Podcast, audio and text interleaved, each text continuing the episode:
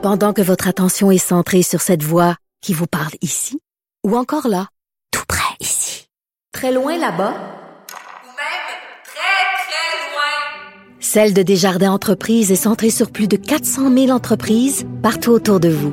Depuis plus de 120 ans, nos équipes dédiées accompagnent les entrepreneurs d'ici à chaque étape pour qu'ils puissent rester centrés sur ce qui compte, la croissance de leur entreprise.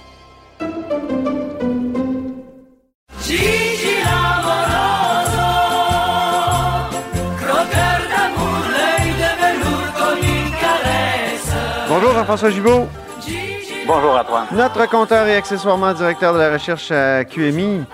Euh, donc, euh, toujours en télétravail, hein, Jean-François? Ah, pas le choix, toujours Mais- en, en télétravail. T'es jamais euh, loin de- du pouvoir et, et du Parlement, là où tu habites. Et, et- et tu veux justement nous, nous présenter euh, le paradoxe suivant, c'est que l'incertitude change de capital. Explique. Ben, l'incertitude change de capital, Antoine, parce qu'on on- on se rappelle qu'il y a seulement quelques semaines, on avait l'impression que c'était à Ottawa que euh, les choses étaient un peu désordonnées, euh, que les mesures étaient improvisées. On avait de la misère à comprendre exactement ce que M. Trudeau voulait dire. Et euh, progressivement, on a l'impression que les gens retombent sur leurs pattes à Ottawa et s'organisent un peu et que c'est à Québec maintenant qu'on est beaucoup moins rassurant, beaucoup moins en mesure de dire clairement quel est le plan, où est-ce qu'on s'en va.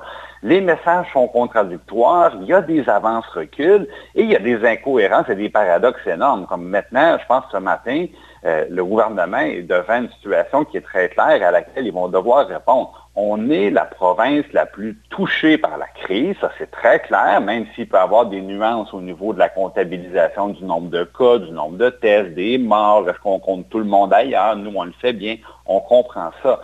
Mais même avec ces nuances-là, il n'y a plus personne qui ose euh, affirmer que c'est pas vrai qu'on est l'endroit avec le plus de décès au Canada, toute proportion gardée.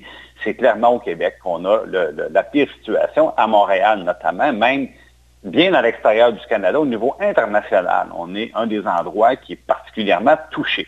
Et le paradoxe, c'est qu'on est dans les premiers à déconfiner. Donc, comment on peut concilier le fait d'être encore, de compter nos morts par centaines, parce que maintenant c'est ça depuis plusieurs jours, et de à la fois dire, bon, on est prêt à rouvrir alors que les autres ne le font pas ou le font moins rapidement. Alors, ça, c'est la grande question à laquelle le gouvernement va devoir, euh, va devoir réagir et expliquer quels sont les choix et qui décide devant ça. Parce que euh, quand on regarde le plan de rouverture économique, on en parlait, c'est un plan de rouverture des entreprises.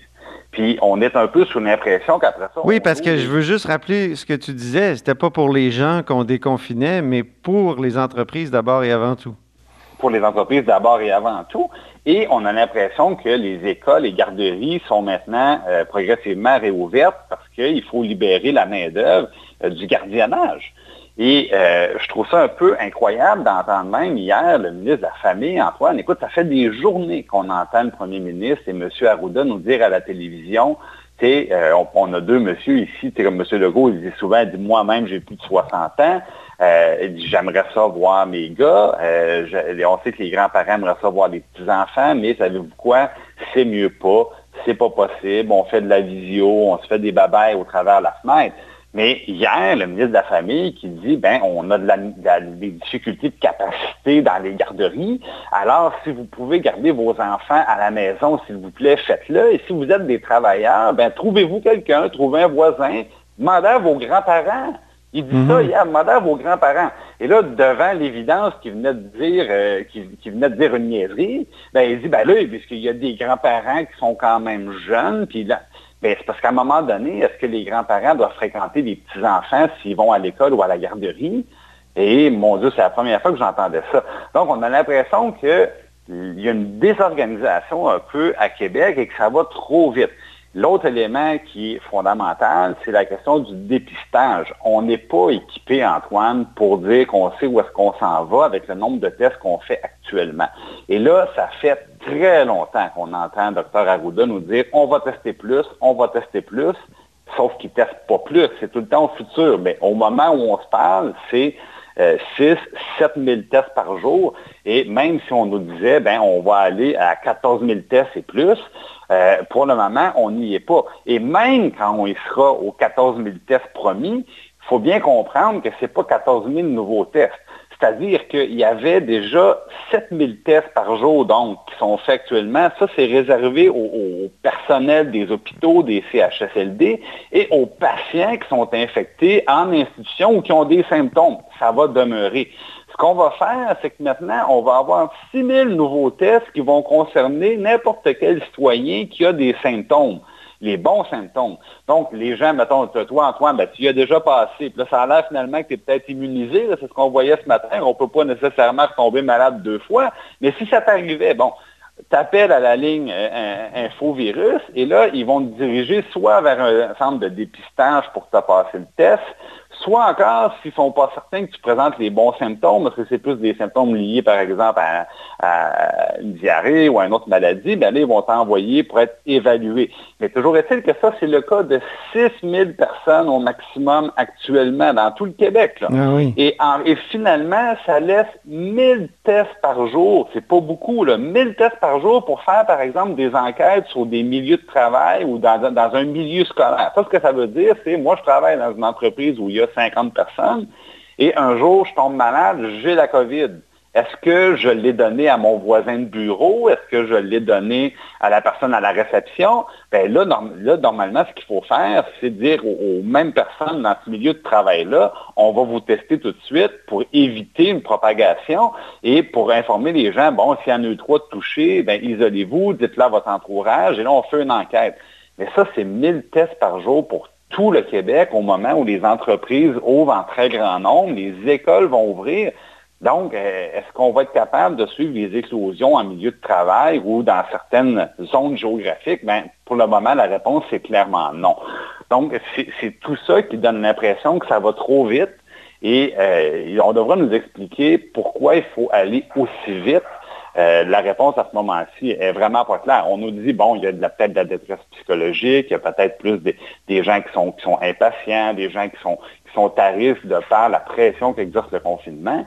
Sauf que, euh, est-ce que tantôt, on, ça traduira par plus de morts? Et je pense qu'on pourrait s'en mordre les doigts. Mm-hmm. En tout cas, c'est une situation qui n'est pas facile, sans doute, euh, quand, pour, pour la personne qui est au pouvoir, parce que en même temps, c'est un virus tellement imprévisible, mais il y a des paradoxes évidents dans, dans la, gouvernance actuelle.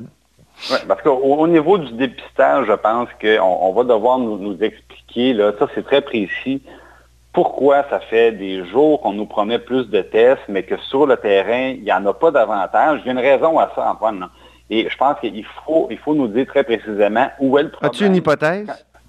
Je, me demande si on a des problèmes comme on en a eu avec les masques, avec les gants, avec les jaquettes, c'est-à-dire qu'on fait des commandes probablement de, réactifs ou du fameux du fameux coton-tige qu'on utilise pour faire les prélèvements. Euh, est-ce qu'on a de la difficulté encore à s'en procurer? Euh, possiblement que c'est ça l'explication. Euh, mais qu'on nous le dise si c'est comme ça, et surtout si il y a du retard dans la livraison de ces équipements-là, ben, si on a deux semaines de retard, est-ce qu'on devrait repousser notre plan de deux semaines, le temps d'être préparé? Euh, ben, peut-être que la réponse, c'est oui. Et mais ils ont déjà repoussé là, des, ben, ils ont, repoussé, du ben, déconfinement. je pense qu'ils pourraient continuer. Ils l'ont repoussé à Montréal, euh, c'est vrai. Euh, mais justement, c'est que tant qu'on n'aura pas la capacité de tester davantage, est-ce qu'une semaine, ça va être suffisant? Euh, c'est pas certain du tout, du hmm. tout. On l'a vu d'ailleurs ce matin qu'il euh, y a une crainte vis-à-vis Montréal qui semble être assez partagée dans, l'ensemble de la population. Oui. Alors oui, les gens euh, ont hâte d'aller dehors. Montréal fait peur au Québec. Oui, Montréal fait peur au Québec. Donc les gens ont hâte de sortir, mais quand on leur demande entre la possibilité de prendre trop de risques et euh, celle de devoir euh, continuer à regarder par la fenêtre, ben, je pense qu'il y a beaucoup de gens qui disent ben, je, vais continuer à regarder par le châssis. Merci beaucoup, Jean-François Gibault. Merci. Notre compteur et accessoirement directeur de la recherche à QMI. Vous êtes à l'écoute de La haut sur la colline.